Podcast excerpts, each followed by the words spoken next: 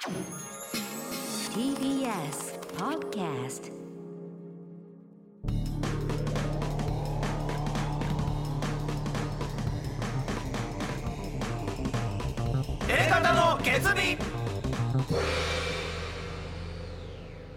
どうも片桐仁です。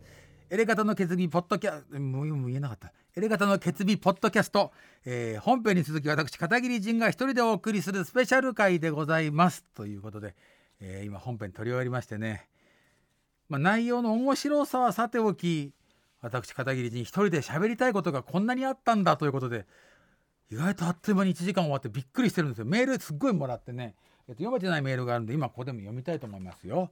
はい。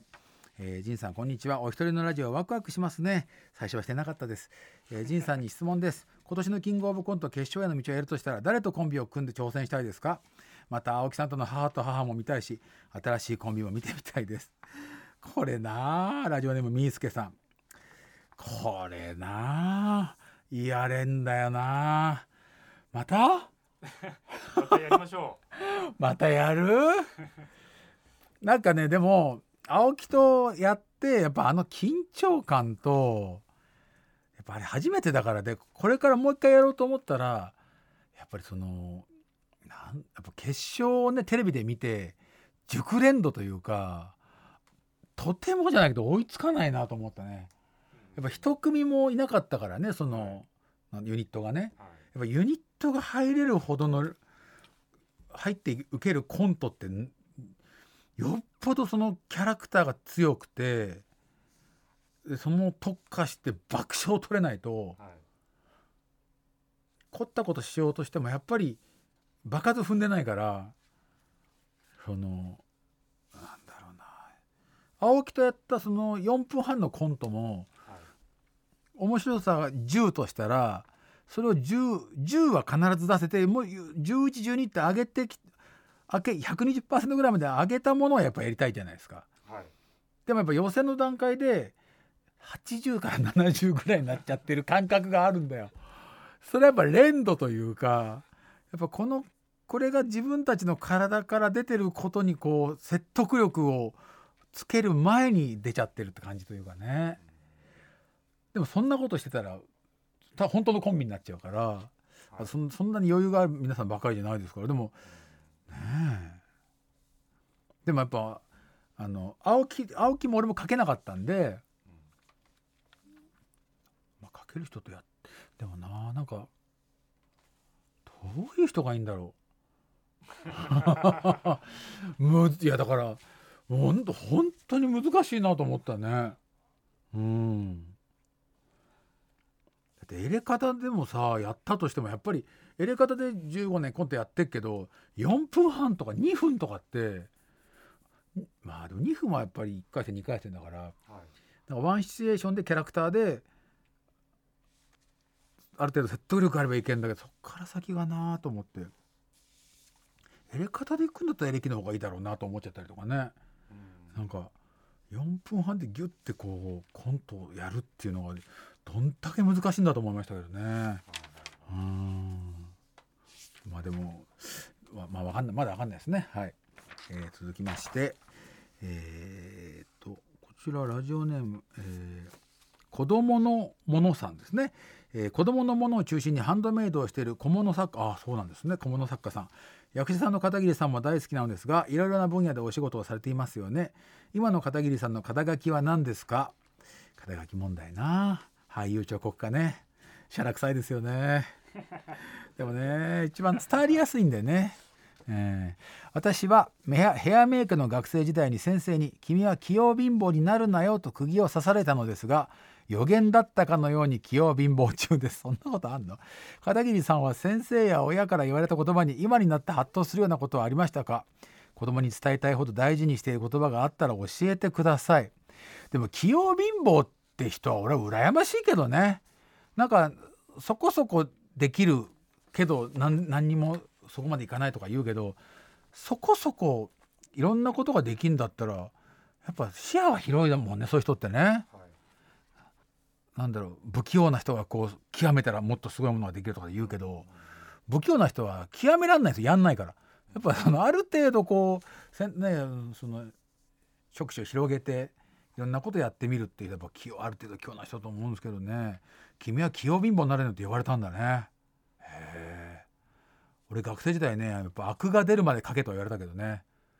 うん。悪？うん。でもそれはね銅版画の先生でなんか銅版画って難しくってあれってその版画なんだけどへこんだ部分にインクを詰めてはい拭き取って巨大なプレスで回してへこんだ部分のに詰まった絵の具をあインクを紙の上に写し込むっていう技術なんですね。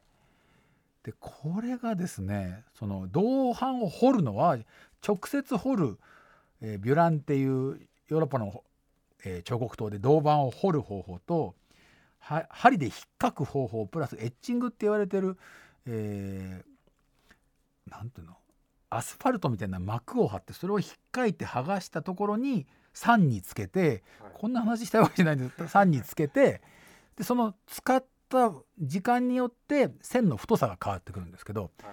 これがねなかなかに職人の世界ではいその何分つけたらどんな線が出るかって自分で実感しないとできないから1年や2年やったところで何も分かんないやつでではいとにかくそのグランドを剥がすっていう作業をしてそれをつけてエッチングにするんだけどその最初にちまちまちまちま書く作業がしんどいんですよ。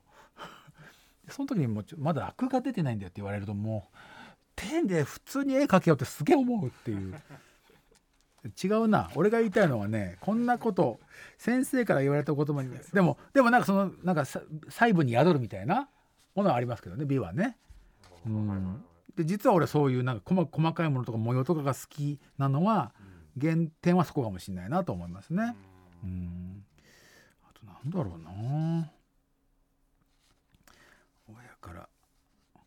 俺はでもあのえっと高校の修学旅行でどっかの駅であの100円入れてさい。自分の、えっと B 型11月27日生まれっていうところから取った占いみたいなのあるじゃん。はいはいはい。あれをみんなでやってはい。浮き沈みの激しい人生って書いてあって。あれとあれがすっごいずーっと残ってたね。だから俺は美大なんか受けちゃいけないんじゃないかな。美大なんかって思ったな。は い親から言われたまあなうんでもなんかな子供に伝えたいほど大でもなんかえっ、といろいろ器用貧乏になるのとは絶対思わないしそのいろんなことをやってみたらとは思うよね。親のなんかなんていうのあれとして子供にいろんな経験させてあげるっていうのがあるじゃない？はい。でその中でなんかこれいいなって本人が思ってくれたらいいなと思うから子供に伝えたいことっていうとまあ愚痴になっちゃうんですけど、そうなんかスタンスとしてはなんかいろんなことを経験して本人のこう目標目標じゃなくてもなんか好きなことでも一個でもいいから見つけてもらえたらいいなと思うけどね。あります？お父さんとして子供に伝えたい伝えたいこと。星川もお父さんですからね。3歳児のお父さんですからね。あのすごいやっぱり小学校とかあ中学校とかの時に、いじめられたらどうしようってすごいいじめられっ子になったらどうしようってすごい考えちゃうんですけうど、んじ自分がちょっといじめられっ子だったんで、そそその時にあの逃げろって言おうと思ってます。ああういてもしょうがないからそこに。ーそうね。はい。もう恥ずかしいことじゃないから、うん。いじめられたら逃げなさいって学校転校しようっていうのだけは言おうと決めておます、おはい。偉い。うちはむちゃくちゃ思い悩んじゃった。最初はこっちが悪いんじゃないかとそれは思ったね。えどどういうことですか？幼稚園の時にちょっとそういうのあって。はい。でなんかなんだろう。みんなと同じようにできないうちの子がはい。良くないんじゃないかとかと思ったりしたああだからのだから頑張っっていかなきゃいけないとかって思ったんだけどてい。や途中であれ違うなって思ってきて、はい。はいでよく聞いたらいやこっち、まあ、多少ねうちはちょっと他と同じようにこうみんなと同じように一斉にできたりししないかったりしたからはい。運動神経が悪かったとかもあるしはい。そこでこうはぶられたりする時にはい。いやいやあっちが正しいとは限らないでしょってちゃんと言ってあげれたらよかったなって今思うから本当にあの幼稚園やめればよかったと思ったもん。うん。そうそうですよね、うん。なんかすごい狭い世界すっごい狭い世界でも思い悩んじゃって俺たちも。ここで逃げちゃったらこれが傷になるんじゃないかと思っちゃったいやね。違うんだよな、はい。うん。通じないんだから。我が子しか可愛くないですから、えーラジオネーム別れてもスケベな人50歳トラックドライバーありがとうございます。えー、ジン君こんばんは 気さくですね。宮代町に公園馬が展示されるそうですね。公園馬というのは僕がね、えー11月にやった個展で作った大きい粘土作品なんですけどね。えークラウドファンディングで支援した僕としては嬉しい限りです。ありがとうございます。ちなみに東京ドームで支援者一覧を見ていたら、なんとそこに娘の名前を見つけました。え？子供の頃からラーメンズが好きだった娘もしっかり支援していたのです。我があ娘が家を出て行って約4年こんなところで娘の消息を知ることができてとても良かったです。ひょっとして宮代町に行けば娘にも会えるかもしれないのでぜひ行ってみようと思います。それでは仁君のますますのご活躍をお祈りいたします。さようなら。ちょっとちょっと別れてもスケベな人。大丈夫ですか？すごいね。こんな話もっと早く聞きたかったよ。ええ確かにね娘さんが埼玉県とかねあの近郊だったらね行けるかもしれませんしね。僕の個展のクラウドファンディングの支援者に名前が並んだってことですね。この別れてもスケベな人さん。はいそんなドラマチックなことがあったとは。皆さん自分のね名前とか写真撮ったりしてましたけど一応クラウドファンディングで本当は、えー、とコロナじゃない時にやろうとしたことは、えー、と皆さんお客さんと一緒に作るっていうのをやりたかったんです。それができなかったのでクラウドファンディングで支援してもらってその元手で、えー作った、まあ、タコ滑り台を地獄っぽくしたのが「公園間」って作品なんですけどこれが、えー、と3月13日ですね。もう展示されてます。から2週間、えー宮代町のステップ宮代というところで展示されてるんですけど。えーそこに行ったら4年前に家を出て行ったラジオネーム別れてますけどな人の娘さんに「おいくつなんですか?」まあでも元気でいてほしいですからねとしか言えないですけどねうんまあでもねまた見に行ってください。ね、そのまあそのお名前が入ったあのあれは展示されてないですけどね支援者のねはいボードは。いやそうですかでも2人を結びつける唯一の接点かもしれませんからね。そうですねなんだよ。なあすごいなあ。あってほしいなこれ娘さん聞いてくれないかなこのポポッドキャスト。聞いてるかねえね。えええーこの埼玉県の方ですこの人。ね別れてもスケベな人さんだからこの方が埼玉県にお住まいなので娘さんも埼玉出身ですから、まあ、ちょっと入間市なんでちょっとちょっと遠いかもしれないでもね、えー車だったら行けますからね、えーいやー娘さんからのねメール待ってます。すごいなこのポッドキャスト、えー、片桐さんこんばんは。ラジオネーム海辺さん。とにかく何でもいいとのことで初めて投稿します。エレキコミックのお二人ゆっくり休んで決日に復帰するのを待っております。片桐さんにお聞きしたいことがあります。男性ブランコがラーメンズに憧れて芸人になったことはご存知ですか？みたいですね。嬉しいですね。浦井さんがガンダム好きでプラモ制作が制作が趣味とのことなんですが今後一緒にお仕事したいとかありますか？気になっていたので質問させていただきました。ということで。そう男性ブランコの浦井くんは僕の個展来てくれたんですよ。でそれをつぶやいてくれたりしてね。はい。でフォローさせてもらったりして。でネタとかも見てやっぱ器用だよな。だ2人は大学で出会った。だからちょっとラーメンズとなんかシチュエーション似てるんですけど。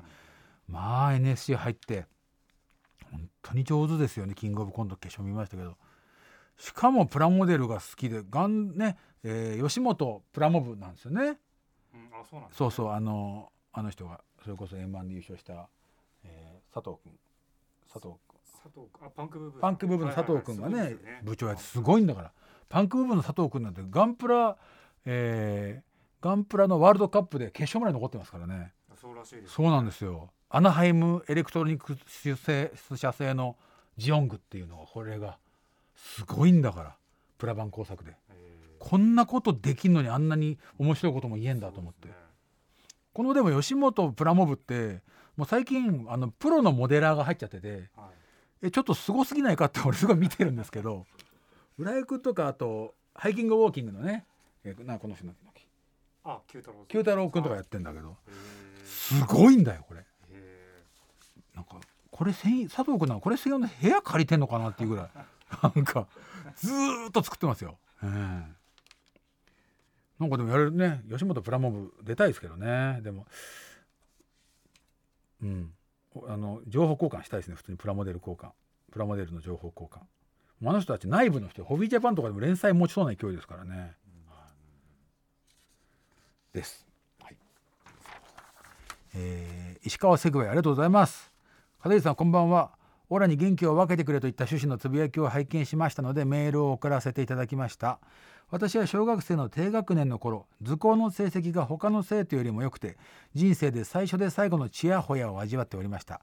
私は調子に乗り図工は俺の時間と言わんばかりに身の丈に合わない自信を育んでしまいました。しかし数年後高学年となる頃にはすっかり周りは上手くなり私はただの凡人となっておりました。当然です。努力などしていなかったのですから。しかしあの時ほど他の優等生に嫉妬をむき出しにしていたことはございません。そこで片桐さんに質問なのですが努力もしていないのに醜く他人に嫉妬しまう感情の収め方を教えていただきたいです。それでは放送頑張ってくださいだって。努力もしてないのに醜く他人にしてしまう感情ってこれはこれは SNS 見てると思いますね。うん。今溢れてますからねそういう人でね。自分を棚に上げることに関しては僕も負けてませんからね。本当に20代前半で SNS なくて本当に良かったと思いますよ。マジで20代の何に対してもバカにしやがってって思ってた俺をね。ぶち殺してやりたいですから。本当何か事件を起こさなくて SNS きっかけでね。本当に良かったと思いますよ。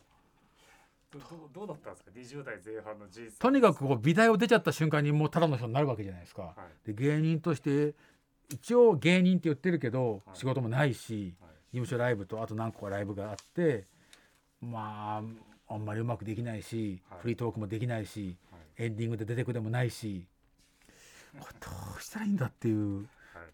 時にもう何もかもが許せないですからね。本当に。この図工の時間だだから図工の時間まだなんかなんかそれでもさなんか俺はだからうまいとされててだけど俺も醜いこの嫉妬はずーっとありますからね。無理して。ださ俺はだから小学校の時にずーっと僕よりうまい皆川君って人がいてこの人は粘土やっても絵描いても必ず僕よりうまかったんですよ。はい。でああそうきたかって。俺なんかだって前の日にさあのロロケハンとかしてましたからね写生会のチャリで写生会の会場まで行ってあ前の前の日にスケッチすんだ一回。この構図がいいなとか で当日行ってそこ分陣取ってさそこまで描き始めてさ。それでもめちゃくちゃ努力してます俺むまあしてるか。だけど皆川君なんかまあ絵の具とか忘れちゃったりするとか皆川君。それでそうまそう茶色貸してくれって言うから嫌だとかっつってごまかしてどうすったのか頭土をすり込んでたんだけど 何やってんだよと思って。そしたらすげえうまくてそれがさもうすごいんだよな。で そういうと美大なんかやったらもう全部それだからさ。うん。それもでも自分より下手なやつをバカにしてたからね。もう最悪ですからね。でこれを収めるのは何だろう。自分なりのうんなんか自己肯定をどっかで認めるしかないんじゃないですか？いろいろあるけど日常生活でもう人になんかよくしてなんか困ってる助けてあげたじゃないけど社会的地位とかそういう上下じゃない価値観を持ってほしい。もう何言ってんだ俺。でももう本当に俺はだからその芸人としてそのなんかラーメンとか注目された瞬間に全てがこう裏返った瞬間みたいなやっぱあるからね。あそれでもやっぱり卑屈は終わらないからやっぱ自分を努力してないのに自分よりおも面白い人たちにずーっとして嫉妬したまんま。ー。だったら自分がもっと面白くなく努力するのしないからさで演技の勉強もしないし。はい。だから醜く嫉妬してなのに面倒くさいからやらないプラモデル作っちゃうっていう人生だから。うん。だけどなんかそれをやっぱ認めてもらう認めて認める認認めるっていうのも大事だしね。認めてもらうっていうのも大事だから。はいなんか自己肯定感がどう少しでもこうプラスに振られた時に許せる。だから彼女がいないことでカップルに対してムカついてたのに彼女ができた瞬間に優しい気持ちになるやつあるじゃん、あーはいはいはい。ありますね。あれみたいなやつ。があるといいんじゃないですか。何言ってんだよ。すげえあるじゃんメール。まだまだありますよ。いやいやもう読み切れないぐらいえー片桐さんこんばんは。最近読んだエロ漫画のタイトルを教えてください。あれなんて言うんだっけな。あのねあの異世界転生ものであのなんか能力そんな大きく強くないの。そんなに無双はできないんだけどなんか特殊な能力があってそれで奴隷のあの獣族の女の子巨乳の女の子を奴隷にしてでその子と一緒にダンジョンを攻めながら夜は部屋であのセックスするっていうやつで。でなんか異世界にから転生した人間にはなんか絶利っていうスキルが発動するっていうので。そうなんだ。奴隷が2人まで増えたところまで読みましたね。なんてタイトルだっけなあれ。なんか異世界転生ものなんですよ。ネットで読みましたね。あれはやらしかあれこそもう俺の一番一番の理想のエロの設定でしたね。僕異世界転生ものが本当に好きで小説に家になろうっていうサイトでそういうのが何百個とあって、はい。まあ、転生したらスライムだったけどあの辺も全部その小説家になろうって一般の人が書いてそこからブレイクした人がアニメになったり漫画になったり小説になったりしてるんだけどはい。あんまり苦労されるの嫌なんですよ。転生して。はい。やっぱ能力が発動して無双してレベルアップをして仲間が増えていってっていうのがやっぱいいんですよ。でも今度は転生したらスライム転生したら剣でした、はい。えー雲ですが何か毒雲になっちゃうみたいなやつとかね、はい。あるんですけどまあこれがいいんですよね。今の現世諦めたみたいな。来世頑張ろうみたいな。どどこにエロさがあるんですか？そこれはだからやっぱり奴隷の、えー、とそういうい今、えー、と獣族の女の子と尻尾の生えた巨乳の子とあとドワーフの女の子を味方にしてて。いはい。だからその子たちと一緒に戦いながらダンジョンを攻めるんだけど夜は一緒に向こうも求めてるみたいな。はい。その最初のちょっと余計避けられるところからだんだんお互いがこう恋愛していくみたいな。現世であの恋愛できなかったから。来世でそういう地位なんだけどこう純愛とでも何でもないんだけどはい。やらしいなって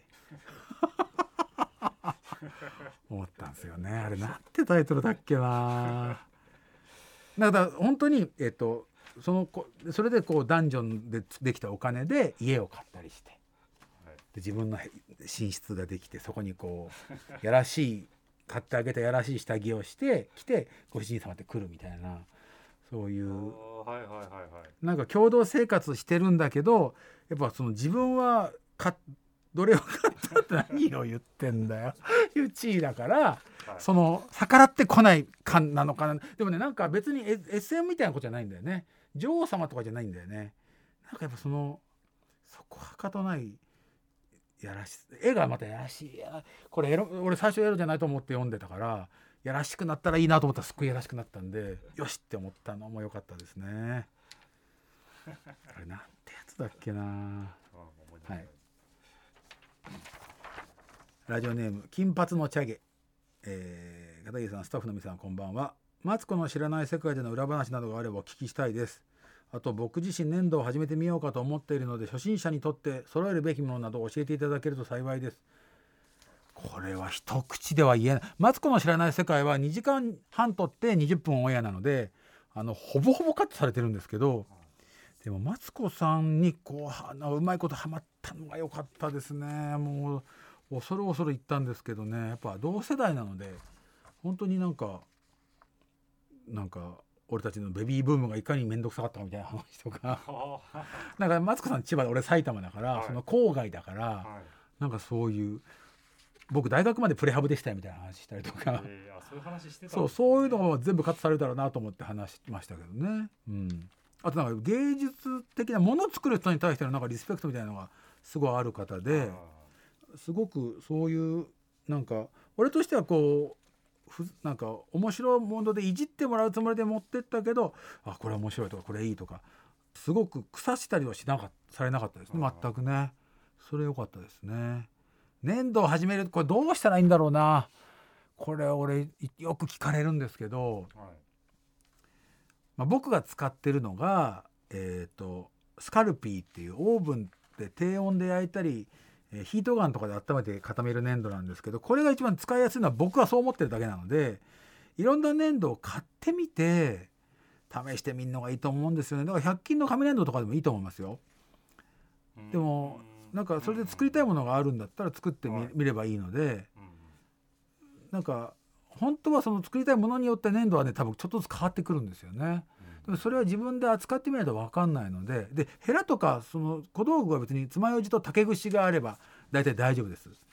うん、でもしあれだったら、まあ、針金とかね針金の先っちょを丸めてそのヘラにしたりとかできますのでそれを割り箸に刺したりとかそうやって自分でヘラ作る人いますから粘土さえ買えば今僕がよくイベントで使ってるハーティーっていうカラー粘土は、まあ、ちょっと安くはないんですけど1個300円ぐらいするんですけど白と赤と白とマゼンダイエローブルーを混ぜればいろんな色が作れるんでこれは相当マツコさんにもやってもらいましたけど相当面白いですね。簡単に作れるんで、はい、色で表現できるっていうのはいいかもしれない。やっぱ造形だけでするとなんか思った通りにならないし白い粘土だと形が見分けづらいんでまずハーティーでなんかやってみたらいいんじゃないですか。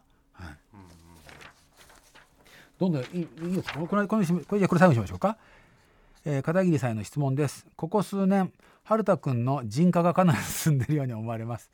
この顔が顔の話ね。春田私の次男片桐春田がの顔が自分に近づく感覚ってどんな感じですか？嬉しいですか？それとも山口洋一に似てるっていじられないか心配になりますか？えラジオネームガムシャラセックスさん。えー、でもなんか髪の毛がサラサラだしほっぺたに Y があるんだけど唇もなんか口ももっとしてるんだけどなんか色白だしまあまあ可愛いんですよね。俺の方が全然山口良一でしたから 何が違った？もうあとだから5年後ぐらいかなその中学3年ぐらいになった時にはいいよいよ仁になってくると思いますよ。だとにかく俺は坊主にして天パになったからはい。髪は絶対に切りたくないっつってあ今すごい伸びちゃってるんですけどでも素敵な髪質をしていて、うん僕はおお風呂上がりに髪を溶かしてあげたりするんですけど「いいなお前は」っつって「うん。お前の髪の毛いいぞ」っつって言ってあげてるんで でもやっぱ嫁さんとか長男太郎がお父さんにそっくりだねって言うともう嫌がりますからね。えやっぱ嫌がるんですね。嫌なんですね。やっぱ Y, y は嫌なみたいですね。でも Y だし唇も M ですから春田は。それでなんかいいね嫁さんの力がもうちょっとくればね、はい。い、い感じになるかもしれないですね。山口洋一に似てると多分え今の子供たち言わないです、あそうですね。ええ噂の東京マガジン見てなきゃやっぱ言わないと思いますからね。僕らの時芋筋トレが人気だったのでそれで僕は言われただけですからね。はい。さあそんなところでまだまだメールはあるんですが今回ポッドキャストということでゲストが来ておりますめっちゃメール読んじゃったごめんなさいこの二人ですどうもよろしくお願いします。よろしくお願いします。お願いします誰ですか？あ、町浦ピンクです。はい。はい、えー、ちびシャトルです。よろしくお願いします。お願いします失礼します。失礼します。わあ、ありがとうございます。ありがとうございます。お疲れ様です、ジンさん。ありがとうございます意お外とお一人で喋りたいことがあったんですねいや、すごいですよ。だから、止まらへんから、はいもう出るまくないんじゃないかっていう。本当ですねそう。メール読んで読むだけでなんかラジオって進んだ感じになるねやった感じになるねはい。はいい、や、でも、そのね、はい後輩から言うのもなんですけど、できてますよ。はい。はい。はい。できてます。いや、絶対聞きたい何人います何言ってるか、は何言ってるか分かった？わかりましわかりました。た何言ってるか分かった、はい。はい。全部わかりました。チビシャトルはもうねスキーのゴーグルしてるからずーっと俺の顔といしあの間違えと顔が映っちゃってんだよなでも、今、ジンさん目合ってますよ、僕。合ってんの？はい。いや、なんでラジオでゴーグルね、本当だよしてるんねかなと思う。いやいや、これが本気の清掃ですから、そりゃ、手抜いてるってなっちゃいますよ、やっぱ。はい、これがトゥインクルのもう次世代のねはい。はいこれからねいやっぱりあの20年誰も売れてないでおなじみのティンクルコーポレーションがですねいやまあまあまぱあ。町浦が今はい。来てますから本ね当ですよ。いやいやいやいや。どうですか？いやどうですかって何なんですか？いや B1 グランプリで優勝してね。やいやありがとうございます。それ触れてくれさるんですか？もちろんですよ。だって呼んだのははいだってありがとうござういます、んそのためですから。あ本当ですか？い。やあどりがとうどうなんですか？B1 B1 グランプリはそもそも何なんですか？B1 というのはですね、はい。えーまあもともと R1 グランプリといううん。先日決勝のね、はい。大会がテレビでやってましたけれども、はい。えー R1 グランプリ受けてたんです。僕もエントリーしてやってたんですけど、まあ2年前ぐらいですね、うん。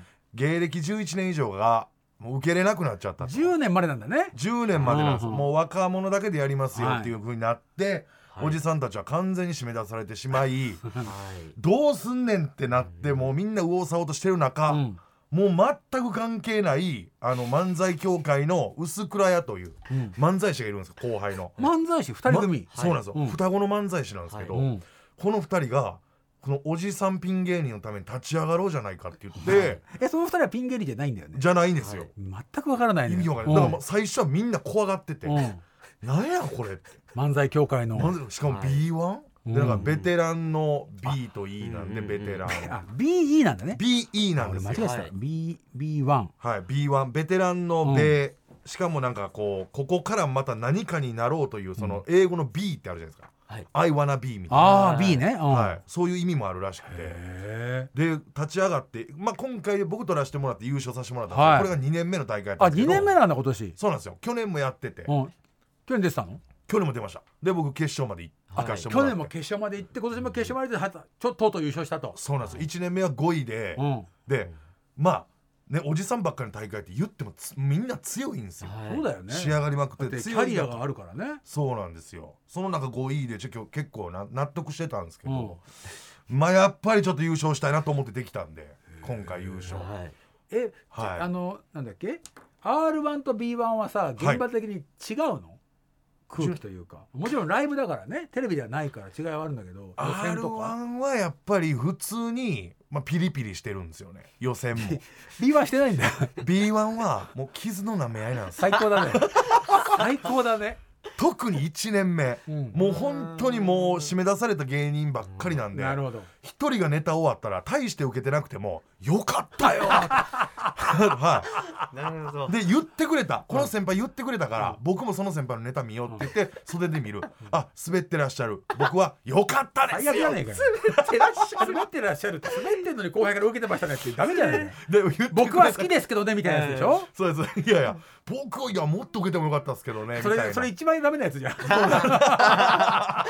たまに言っちゃうよそれ。人の単独ライブ見に行った時に「いや僕は好き。もっと受けてもよかったんだけどね」すぐ言っちゃうよ俺。そうです。それ言われるとああんまりだったなと思いますよね。うんそうなんだよはいな自分が言われた時にね。えチビシャトルも出てたの？いや僕はあの R1 の方にまだ10年以下なのね。そうなんですよ。はい。シャトルはまだ。えあと何回受けれんの？僕は、えーつこの次の大会がラストイヤーです。あらはい。これはね。最後ですねでもちびしゃももう最近乗ってて あの絵絵うまくてそうだよね。そのツイッターでルーレットとかうん。あるんですよ。なんか自分で止めてちょっと絵を完成させるみたいな。はい。これ1000いいねとか言ってて すごいじゃんすごいじゃん。すごいんですよ。いえいえ1000いえいいね。NFT やった方がいいよ。はい。NFT NFT えなんすか NFT 知らない。え？知らない。いや違うあのめちゃめちゃや大丈夫ですか？大丈夫ですか？なんかはい。NFT YouTuber とか大変じゃん今。はい。はい。はい。今だったら NFT まだガラガラです。えガラガラ。はアートの、はい。はい。はい。アートのえーっとまあマーケットなんだけど、はい。はい。誰でも参加できて、はい。えーでね、世界中からまあ英語全部英語にしなきゃいけないってのあるんだけど、はいははい。いその作品とかをもう毎日出していくの、えーはい。そうするとある日突然値段がつくみたいな、まあ、自分で値段つけんだよ、はい。な何何円みたいな。はあなんと最初無料でもいい。はい。これすみません佐藤この野郎さんが言ってました。あこれ絶対やった方がいいよ。佐藤この野郎佐藤この野郎さんが勧めてあのじゃねえよ、うん。あのはい。あの佐藤さん。あのおなじみの。佐藤それだそれっすね。うん。なるほど。いや佐藤この野郎の説明ないまま言ってるやん 佐藤この野郎はいいですけど、まあまあまあね。はい。はい。ツインクルでおなじみですからね。そうですね。はい。はい。あワークあなるほど。絵をネット上で売るっていうやつですね。そうネット上で、はい。えっ、となんつうの NFT っていうスハンコをされるとコピーできませんっていうことになるから、はい。はい。データでも売れるし、はい。はい。はい。転売されたら転売されたパーセンテージが原作者に入ってくるっていううわふうに設定ができるっていうことで。なるほど。なんかいいんじゃない？いあそうですね。すごい。なんかルーレットとかや面白いよね。ゲームをちょっと絵で作ってまして、うん。はい。自負というのを使ってはい僕も行かしてもらったんですけどその仁さんの創作大百科。はい。ちびシャトルも行ったってそうう行きました。手伝ってくれましたから。そうですよね。公園間作りに手伝ってくれました。はい公演ま手伝わせていただきました。なんかこう創作みたいな、はい。まあ、絵はうまいですけど創作とか興味ないのって言ったらめっちゃあるってい言ってやあります、ね。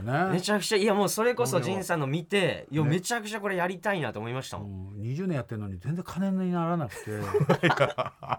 そうなんですか？これ去年いろいろあったから、はい。はい収入が突然なくなる恐怖を俺知ってるからなんとかこれでって思ってって今 NFT い。ろいろ調べてんだけど。でもなんかあのーさっき聞いてましたけどその自分はサボるみたいな、はい。演技も勉強しないで、うん。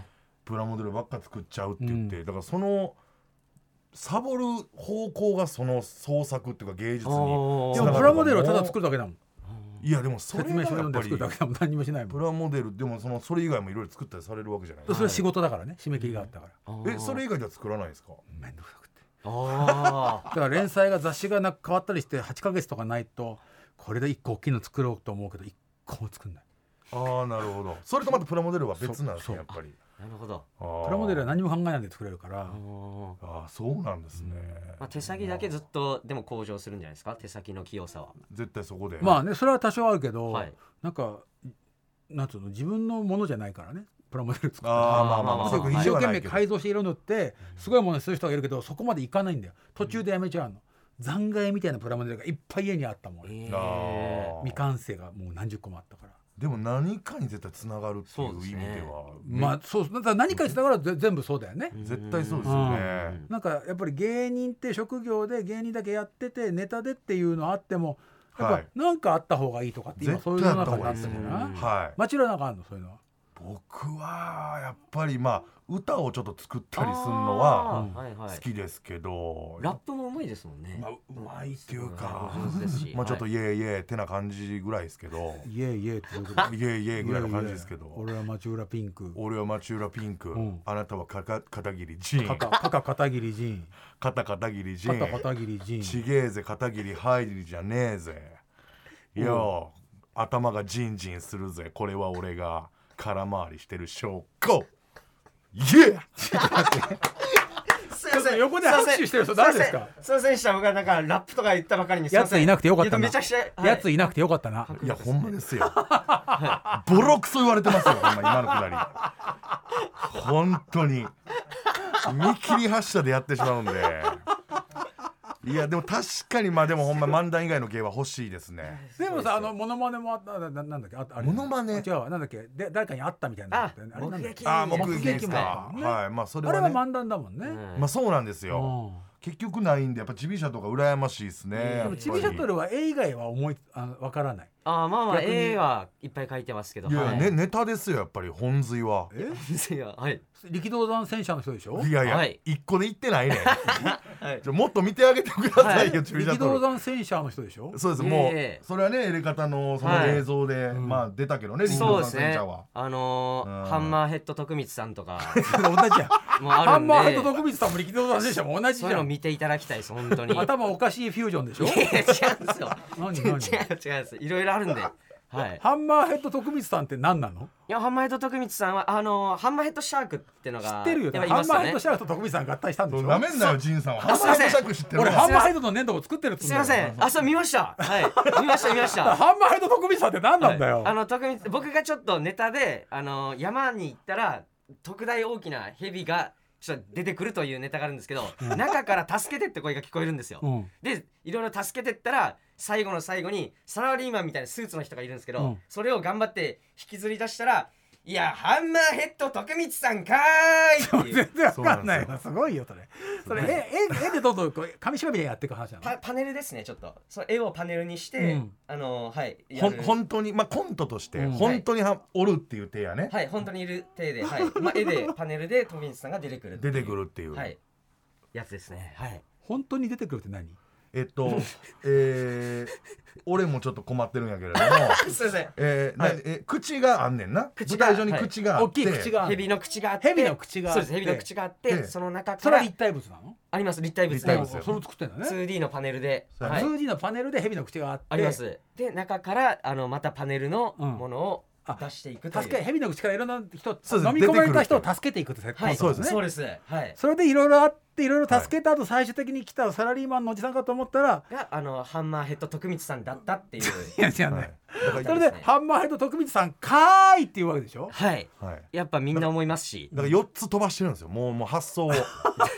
もうそれが割と序盤に出てきますから えじゃあハンマー徳光さんよりもあとは何が出てくるの？いやえっとあとはあのーヘラクレス大片手っていうその手が手が出てきたんで僕は引っ張るんですけど、あの手ヘラクレスヘラクレスのクワガタの角が手になってる、ね、角が手だったんですよ。ヘラク、はい。ヘラクレス大片手の左利きかーい。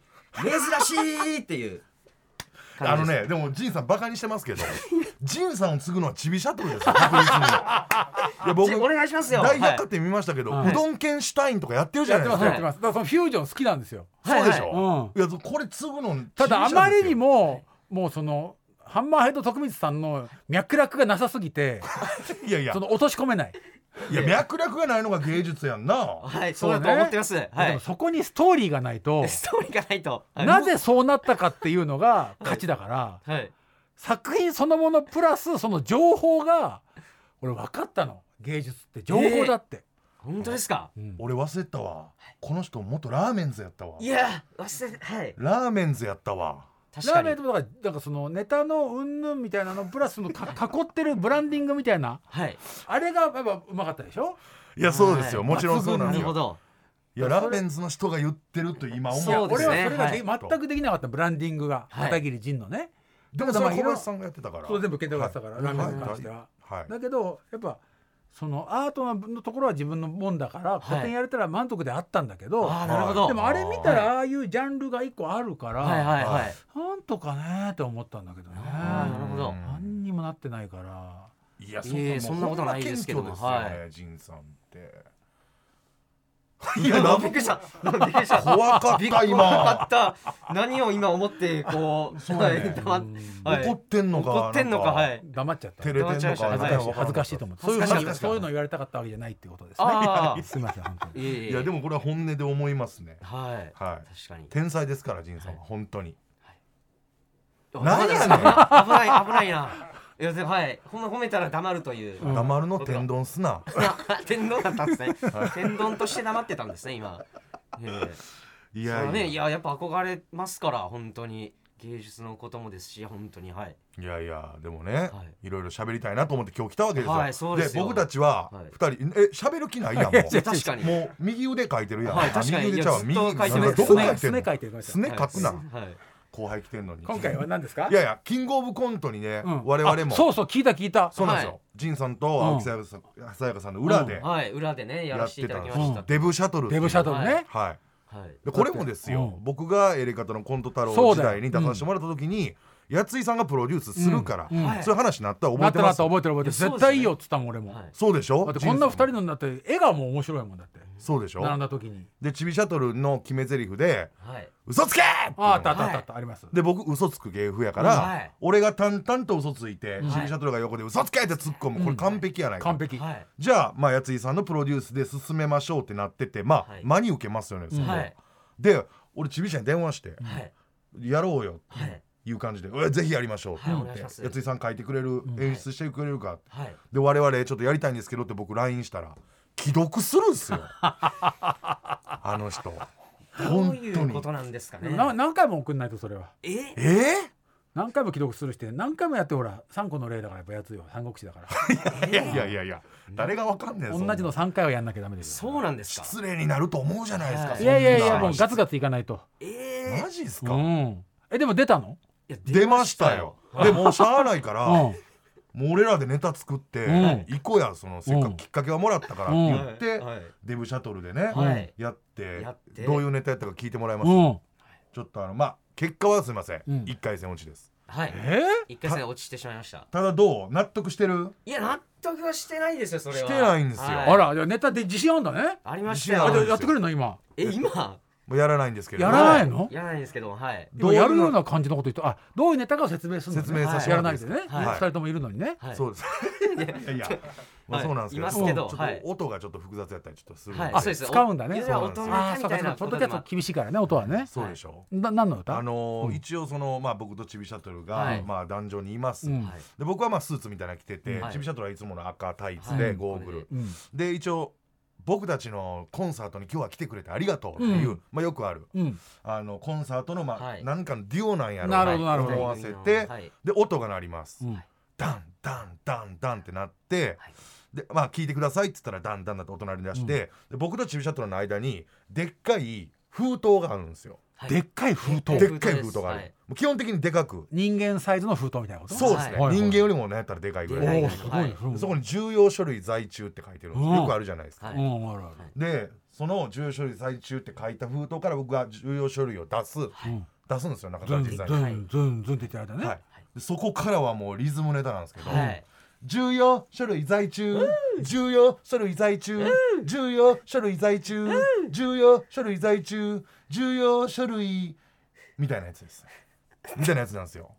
で何やったっけ？1個目のボケ。えっとガンモドキでしたかね。あいやあクレヨンで書く。そうや。クレヨンで書くでした。あ重要書類をクレヨンでって僕が言うんですよ。はい。ほんなら重要書類が「いやクレヨンで書くな!ああなるほど。そうです。はい。いやいや。連呼してくるのね。そうなんですよ。で2個目のボケがはい。重要書類に ガンモドキ。ガンモドキ。ってねガンモドキ出して重要書類にこうガンモドキあで買うんですよ。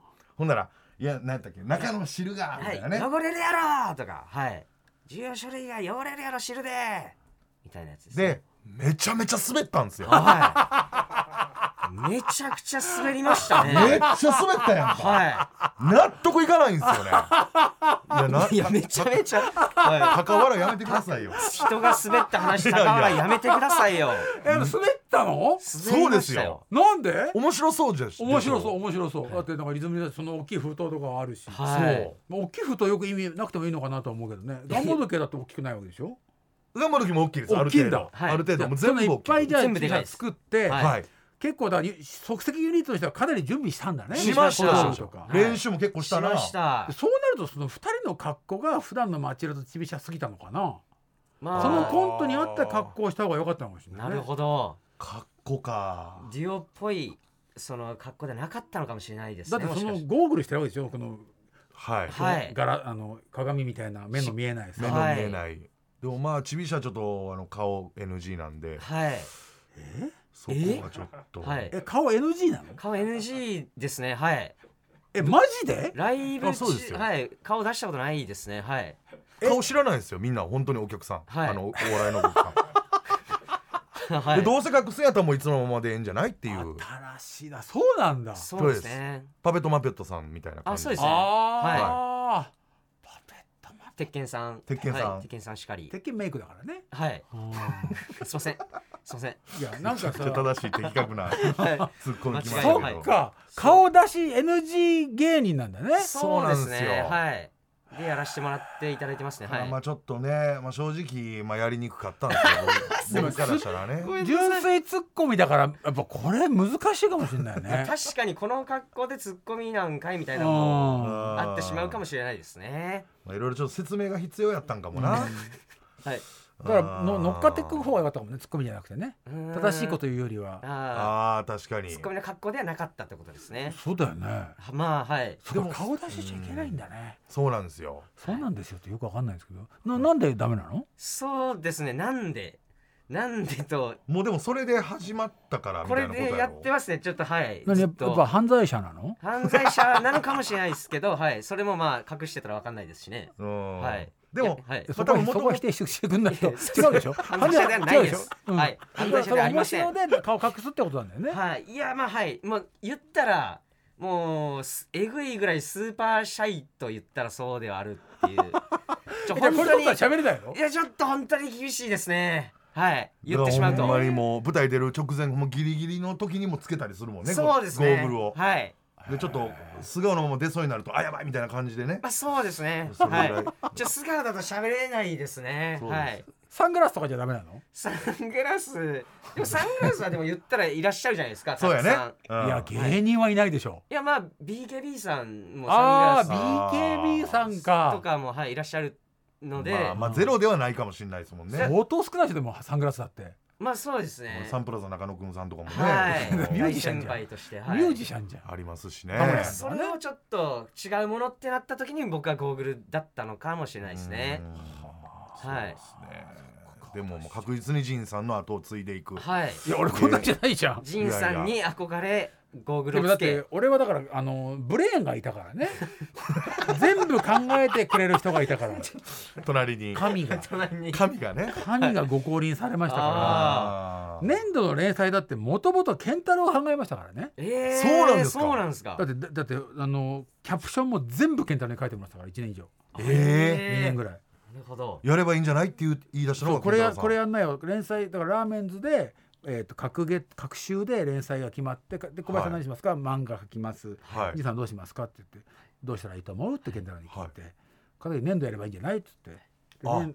えなんかお笑い雑誌でやったなんか2回ぐらいやった企画でなんかラーメンズのなんかアートコーナーみたいなのがあって、はい。毎回こうテーマを決めたものを2人がこうアート的に料理するみたいな。げ今今月は下駄です。下駄をどうしますか？で健太はペイントして、はいはい。俺は掘ったりしてたんだけど、それが何回かあってその企画を片桐一人やればってなって。えあーそうなんですね。でも俺作りたいけどどなネタとか書けないんだよっつったら「それ俺書くよ」っつって。くれて、おおなるほど、えあのネーミングとかも決められない。のそれも俺やるよっつって。ええあそのキャラクターとかどうしたらいいかな。じゃあ人間国宝ってことにしないよみたいな、へえすごい。全部。古典やる時もあの古典のグッズも全部健太郎作ってくれたからね。あそうなんですね。デザインを全部やってめからちゃくちゃいいコンビ。本当ですね。何にもだだからチビハドルとそこが一番違う。なるほど。プロデューサーが今いないんですね僕は。僕は今今いないから今同じだね、そうですね。はい。アート的なことやってるけど、はいはどうしていったらいいんだろうってどうですか？でもジンさんもゴーグル。そうですね。ゴはいーグル付け出してみたいなのは。嫌だ。嫌ですか？あ嫌なんですね。だって眼鏡してるし。ああー眼鏡の上にゴーグルしたくなくない？ああーゴーグルにレンズ入れても違います。やっぱそこは見えるゴーグルみたいにしてもちょっはいと違いますからどう入れて。あどどう入るのそれ？どうはい入れようと思ったら多分入れれます。入れれますこれスポーツ スポーツの人もやっぱどう入れてる人いるんで。ゴーグルに、はい。あーいるみいたいますいますすでねなんか。はい。い。らっしゃいます。嫌です嫌です。それでもなお嫌です。いやいや。もうそのせんその辺と分かってたんやけど。はい。いや分かってたんですね。はい。それでも嫌なんですね。だよ。やだよ。いやいやいや。でもいいんですよすごい。いいんだ。すごいやりやすい何がいいすよゴーグルして何がいいの？やりやすいですよすごい。だって動きやすいでしょ？ですし。めちゃくちゃ暑いでしょ？いや少ないです。快適ですよ。はい。快適です。もうええわゴーグルの話。ああごめんなさいエレキがいないとこうなっちゃうからね。ゴーグルの話多分15分ぐらいしてましたよそれは危ない。ははい。で今回はこはい。の二人にね、はい。漫画を持ってきてもらったんですよ。はい。い。あの私の、えー、細々やってる、えーポッドキャストのコーナー、はい。えー漫画の話聞かせてよというコーナーがありますんではい。これを、えー、2人にはい。私のおすすめ漫画というので出してもらいたいと思います。なるほど。ははい。い持ってきてくれたんですか？はい。持ってきました。そうですね。どっちから行きましょうかね。僕あじゃあ僕からはい行きましょうか。じゃあちびしゃから。はい僕ちょっと持ってうん。来させていただきました。何ですか？浦沢直樹先生の20世紀少年です、ね、めちゃくちゃ有名なやつ来いやましたね。すみません。いやでもちょっと本当に好きなのって聞いこれ20世紀これ1巻ですか？一巻です。これな何年ですか？2000? え2000僕違うよ学生の頃に読んでたんで。いつ出か見せて。違う違うこの中に書いてあるでしょこの奥付けのとこに。な怖いよ。ここにほら怖い思なんでってるからすみません。どこにか書いてますか？え書いてないっけ？このといや後ろ後ろ後ろ後ろ後ろ。後ろ。のそのもうちょっと。はい。いやもうゴーグルしてるから見えへんだけやんもう。えっとあじゃあお貸しします。ちょっとじゃあジンさんいいですか？ジンさんすいません。見てもらって。だって20世紀少年って、えまあ確かにちょっと有名です、ね、2000年ですよ。2000あ年。ー2000年3月に1巻出てますから。うわー。うん22年前だよ、ああかなり前ですね。かなり前ですね。あ僕学生の時読んうん大好き読んでて、はい。何がいいですか？で何があ僕ちょ20世紀少年知らない人に説明するとしたら何ですか？あでもまあ言ったら僕ちょ絵が大好きなんですよね。やわらとかね、はい。うん。でそのうん、まあ言ったらこの出てくる、まあ、友達というのがまあ出てくるんですけどこの話の中で。何ですのか友達って何ですか？友達のいえこれまあまあ謎に包まれたやつなんであんまり言わないですけどこのマークがあるじゃないですか。目の中に瞳の中にこの人差し指があるマークがあるんですけど、うん。の20世紀少年といえばみたいなはい、言えねばみたいな、ちょっとこの、うん。これを僕ずっと学生時代机にか書いてたんですよ。友達のマークをね。はい。ちょっと絵を上手くなりたくて。それで練習したの？そうです。指と目でを20世紀少年で多分絵をずっと練習してました僕。ああ浦沢先生の絵見ながらね。そうです。はい。確かになんか俳優さんみたいだもんね。なんかキャラクターはいや全部ね。そうなんですよね。はい。この人の絵漫画とかも。の中のキャラクターの演技力がすごいんだよね。そうですね。本当に、ちなみに僕はあのちょっと読んだことないんであ本当です20かおすすめするとしたら何何どうやって勧めるの？えー、おすすめするとしたらですか、うん。そうですね。えー、いやちょっと困りましたね。お前すげえな。好きな漫画持ってこいって言われて、はい。おすすめ方法何ですかって言ったら困っちゃうんだねいやそうですね。おすすめする点。点、いやまあなん僕ねか僕自分がなんでこれにハマったかとか、まあ、絵は絵が好きがまず一個あって。はい。絵が好きもあって。浦沢先生知らない人に読ませるとしたら、えー、浦沢先生知らない人におすすめとしたら、もう感情のままでいいんじゃない、うん。俺はこれが好きだみたいなここが好きだみたいな。いやちょっとあのーは正直なこと言ってしまうと、うん。ちょ学生の時に読んで以来あの読んでないっていうのがありまして。えじゃああ漫画普段全く読まないの？そうなんですよ学生以来ちょっとよん漫画全く読んでないですね。なのでちょっと曖昧な部分があるってのはありますね、ちょっとええぐすぎますけど理由として。だからあんまりおすすめ当時はハマったけど何が良かったか今ちょっとわからないってことね。はいちょっとあの今日ライブ ががあのがライブ出てまして今日、うん。あのそれで急にマネージャーさんから、うん。あの漫画持ってこいって間に合わないと思ってね。マニアもあはい漫画持ってこいって言われて、うん。うん。急いでライブ会場出て家で帰ってこれだけ持ってきたっていうのはあるんですけど、はい。仁さん何はい。僕もなんですよそれ。うわ。そう俺も急にだからく2人が来るってこと結構ギリギリになって決まったから。はい。そうこれねうん。たまたま僕もちびしゃもそんな読んでなくて、はい。か。で家にはい。マジでゼロ冊やつなんです僕も。そうなの？漫画？で、うん。まあ何個か読んだんで過去、うん。僕はね、はいちょっと本屋行ったんですよ、うん。でもうちょっと見ながら思い出そうみたいな、うん。何読んだか、うん。全くなくてマジで。どうしようってなって。赤坂の本屋？ちびしゃと一緒の状態いや下北。下北の本屋。あのもうそれこそあのビレバンから。ビレバンね？はいはい。あのピーコックのあんとこから。なにいっぱい漫画あんのに、はいはい。じゃあ本当に分からなくて。ほんでもう今から読もうと思って。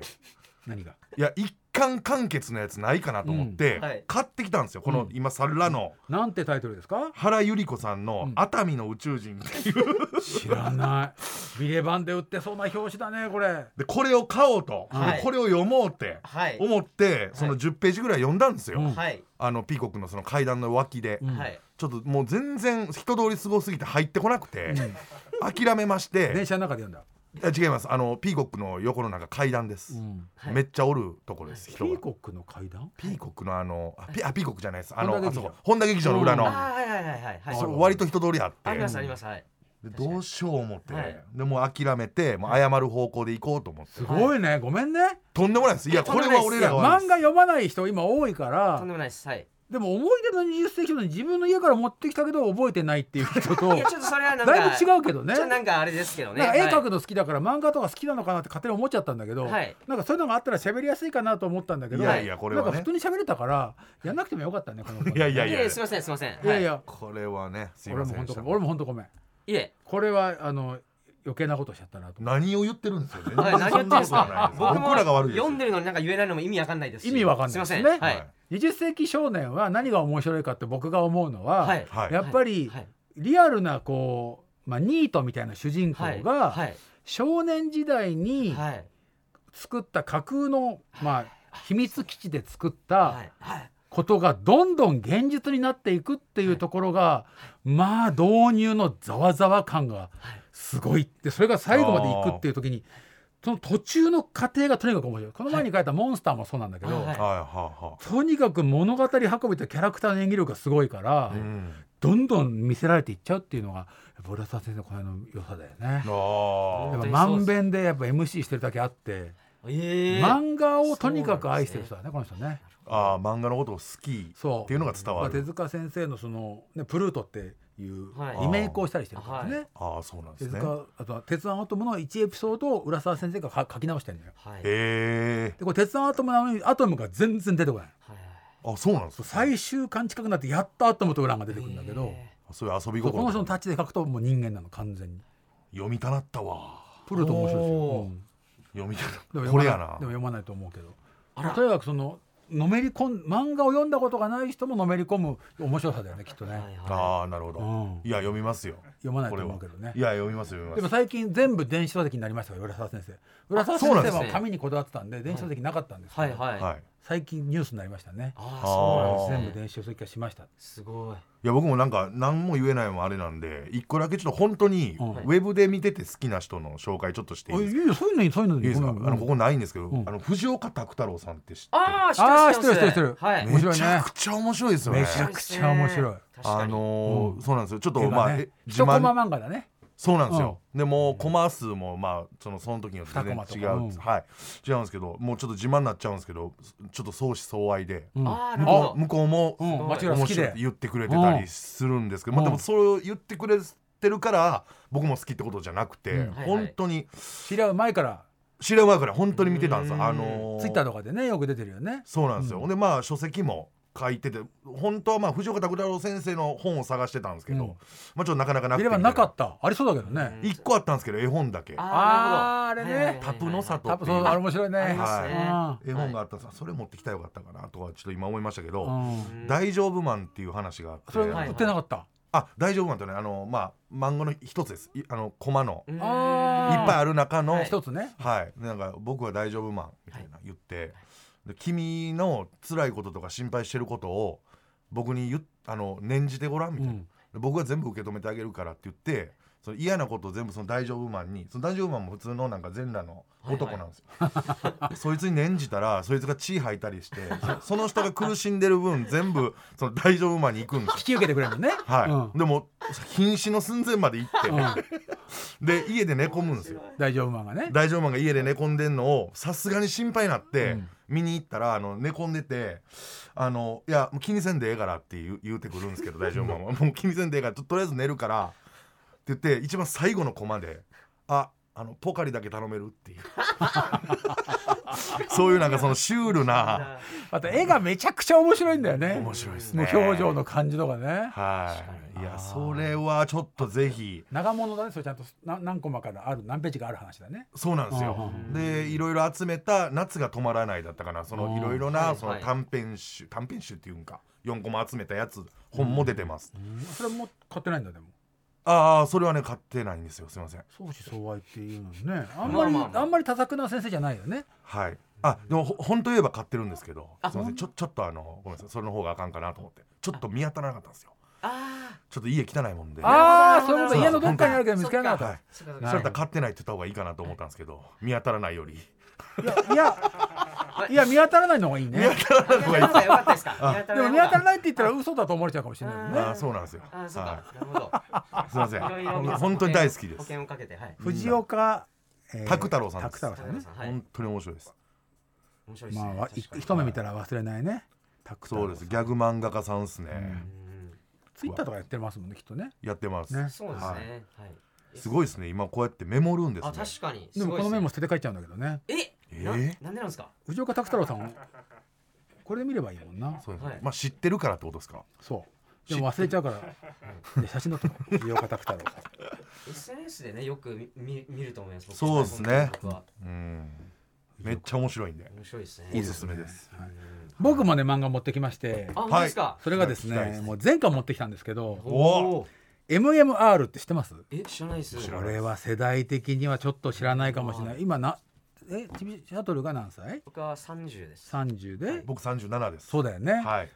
これね1991年からほう。99年まで連載してるんですようわあじゃあちびしゃ生まれてない生まれた。年です91年生まれ？91年生まれですそうだよね僕六歳とか小で一とか。1980年代からやっぱノストラダムスの大予言っていうのが、はいはいはいまあ、1970年代からも始まってるんだけど、はい。99年のなん7の月だっけ？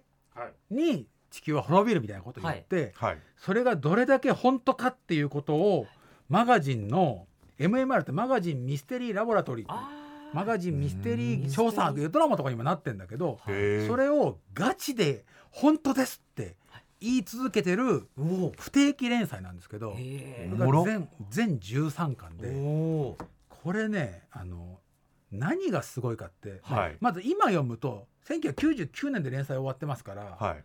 23年前にも連載終わってんだけど、はいはい。はい今見ると今につながるようなことがあったり、それこそ、えー、と今ってほら監視カメラで監視されてるでしょ、はい。そういう社会が来るとか言ってんだけど、はいはい。あでーも当時何がすごいと思ったかっていうとマガジン少年マガジンですよ、はい。はい。の連載で1999年はい。8月11日に何かが起こるって言っちゃうんですよ。ほうはいはい。漫画内で。そう。で翌週は8月11日まであと2週間とかっつって、はいはい。ほグランドクロスってわかる？あの惑星直列が8月11日に起こる1999年の。でこうもう皆既日食で日本世界中が大変なことになるとかっつって。はいはいはいはい。でこうドクロのマーク8月11日っつって。煽ってますね。その後終わって。これ見せられた当時の子供どう思う？あ確確かに。かに。そうですね。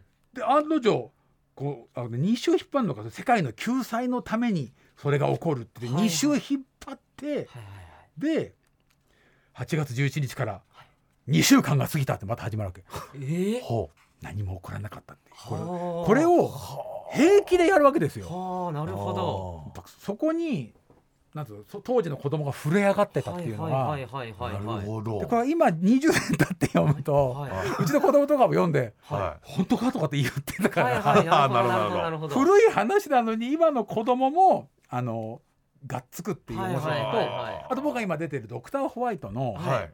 脚本書いてる木林さんっていうのがこの漫画の主人公なんですよ。えそうなん当時木林さんは編集部員だったんですよ少年マガジンの。えー。はいはい。社員で。はい。講談社の。それでこの主人公として登場するんですけど、えですごいイケメンに書かれてるけど、はい。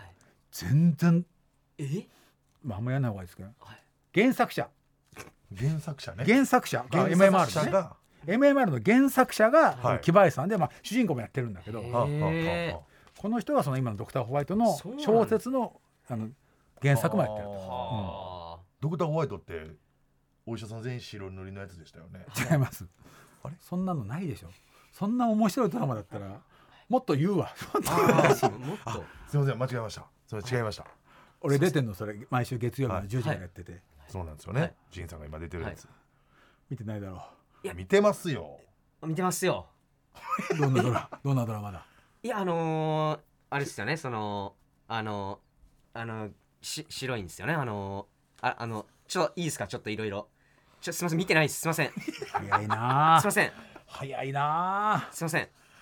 早いな。どんなドラマだと思う？えっとですねあのー、あのお医者さんっすよね。あのー、あのあれ、うんそこでは合ってるな。ですよね。うん。あのー、建物とか全部白いんですよね。あの部屋とか。ちょいいっすか？も いやそう合ってるよ。合ってます？建物白いです。もうとにかくとにかく。うとにかく白いんですよね。だから白い巨頭ですよそうですよね。はい。白い巨頭と全く一緒ですよね。え無言で？じゃあこれね言えば言うほど失礼にもなるそうなんですよ。そうなんですよ。本当だよ。はい、そうなんですよ。本当だよ。はい。でも途中でね。うん。はい。俺たちでも俺たちとちびさとか町浦の間には分断があるからはい。なんか直の先輩としてなんか見ようっていうのはちょっと遠いよな、いえいえい20え年誰も売れてない事務所だから。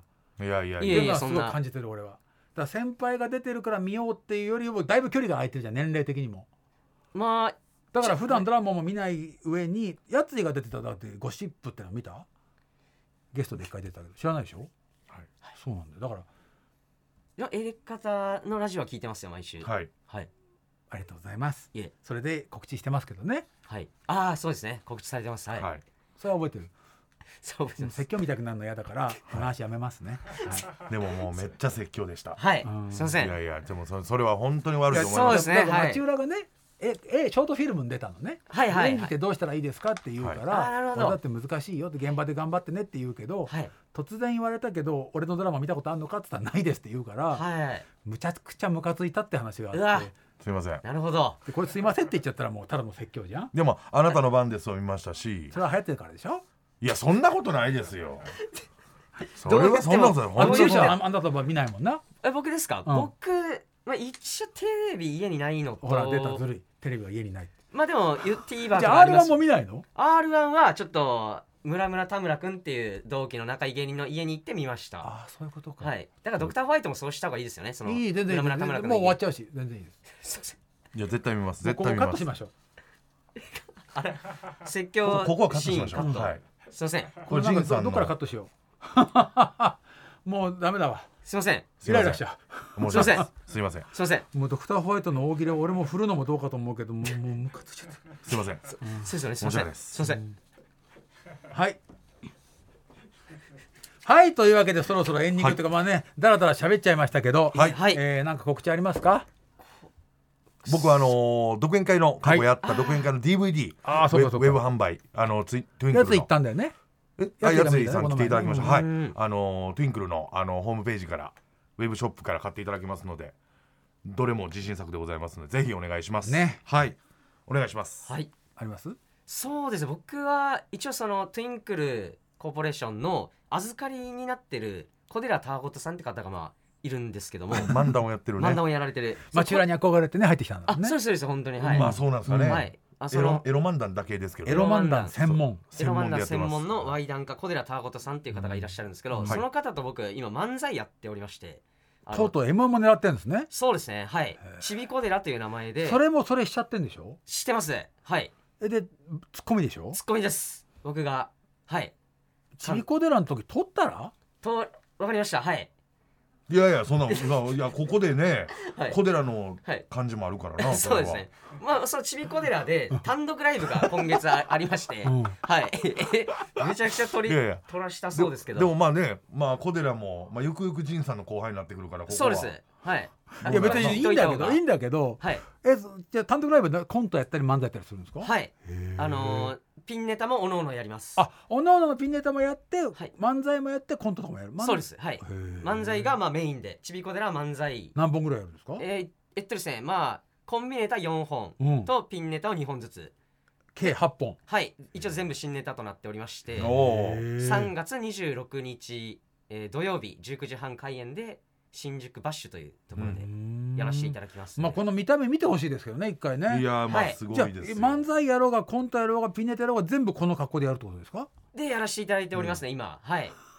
相方の人を困らしているのは確かですけどもはい。はい。トークライブもこれでした。はい。はい。トークライブはいいと思うんだよ。はい。ああなあネタの時に外した方がいいそうそう。ももったいないなって思っちゃうよなるほねこれ結構使ってる感じ。ゴーグル使ってネタやるみたいなのはないよね。ゴーグル使ってネタはしていないですね。ないよね、はい。ゴーグルいじることもないですちびしゃはもうこれとして。だよね。ゴーグルもいじんないんだよ誰もね。そうですね。そうなんだよね。まあ、取ろうとした流れはあるんですけどね、うん。はい。嘘つけでしょ？そのそのはい。で嘘つけっていうのが生まれたりとかして、ねはい。ちょっとこれもうん。ジンさんからのあれ。いやいや俺今説教みたいなとかやめよう、うん、もう別に。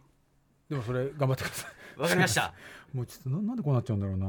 俺だからやっはぱゲストやまない方がいいと思ったんだよな。なんかいや絶対っすね。なんかやっぱはい。説教っぽくなっちゃうな。あいやいやそんなことは全然思ってないです本当に。はい。今のすごい嫌な嫌なせパワハラ先輩みたいだもんな。そんなことないです。そんなことないです。はい。あの説教していただいた方がいい。いやいやいやだだとしたらここじゃないよね。いやまあまあがまあ まさかこのポッドキャストでなかったなと思って。ああ、はい。うん。い、やいやいやここがベストでした。はい。いや違います。本当ごめんなさい。違います。はい。いやいやすいません。でも仁さんあの前言ってもらってた、うん。む昔のあれは撮ってますよ。録画のやつは。あ13日でしたっけ？の夜の。あの昔。あ金田一少年の事件簿の再放送ね、はい初めて出たドラマなんですよ僕が。あそうです。まあちょっとひひどいけどみたいな仁さんが、うん。まあひどい演技やけまあひどいどだからちょっと電話で教えてもらったりとかしてて演技を、3月ね。14日だ、そうそうそう。らあ14日すいません。電話とか LINE で演技教えてくれって言うけどなかなか口では教えてないしね。で現場の感じ全部違うからね、そうですね。んでまあ。本当にもう仁さんがもうそのまあ向こうの監督さんが求めてる演技とかも全然違うからそう。ああなるほど。とにかく行って恥かいてこいっていうまあ、言葉を最終的にね。ないもんね。なるほど、うんでそれをまあ胸に、はいはい。あの森田剛さんが主演の「うん。デス・デイズ」っていうのを生かしてもらって、うん。まあワンポイントのセリフやったんですけど、これかっていうのは思いましたけどね。うんそのそのその場に立つともう頭真っ白になって、うん。何も。なんかだからこのセリフをどういうテンションで言っていいか分かんなくなるんだよね。分かりまうんすそうです。本当に。めちゃくちゃ練習して。一個のセリフなんでまあ練習しやすいじゃないですか。何もその時の感覚が頭に入ってないっていうかから多分それで多分カメラが回ってると狂うからなるほど。それを何回も経験せえっていうのは、まあそうだよね、はい。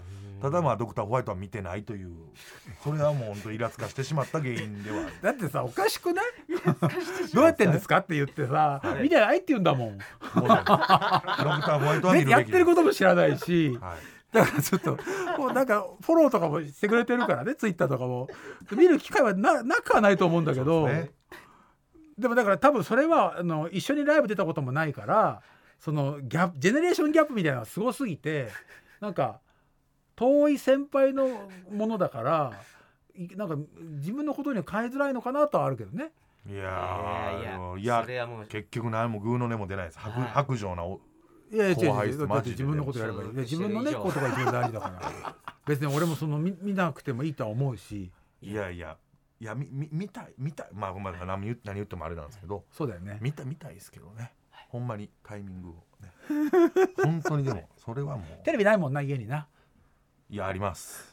僕は4個あこれも今のもさちょっとパワハラみたいだよいえいね。えそんなことはないです。はい。パワハラパワハラじゃないよな。はい。パラじゃないこれですがダメなんだよ。ああれじゃないっすよ。これがダメなんだよ。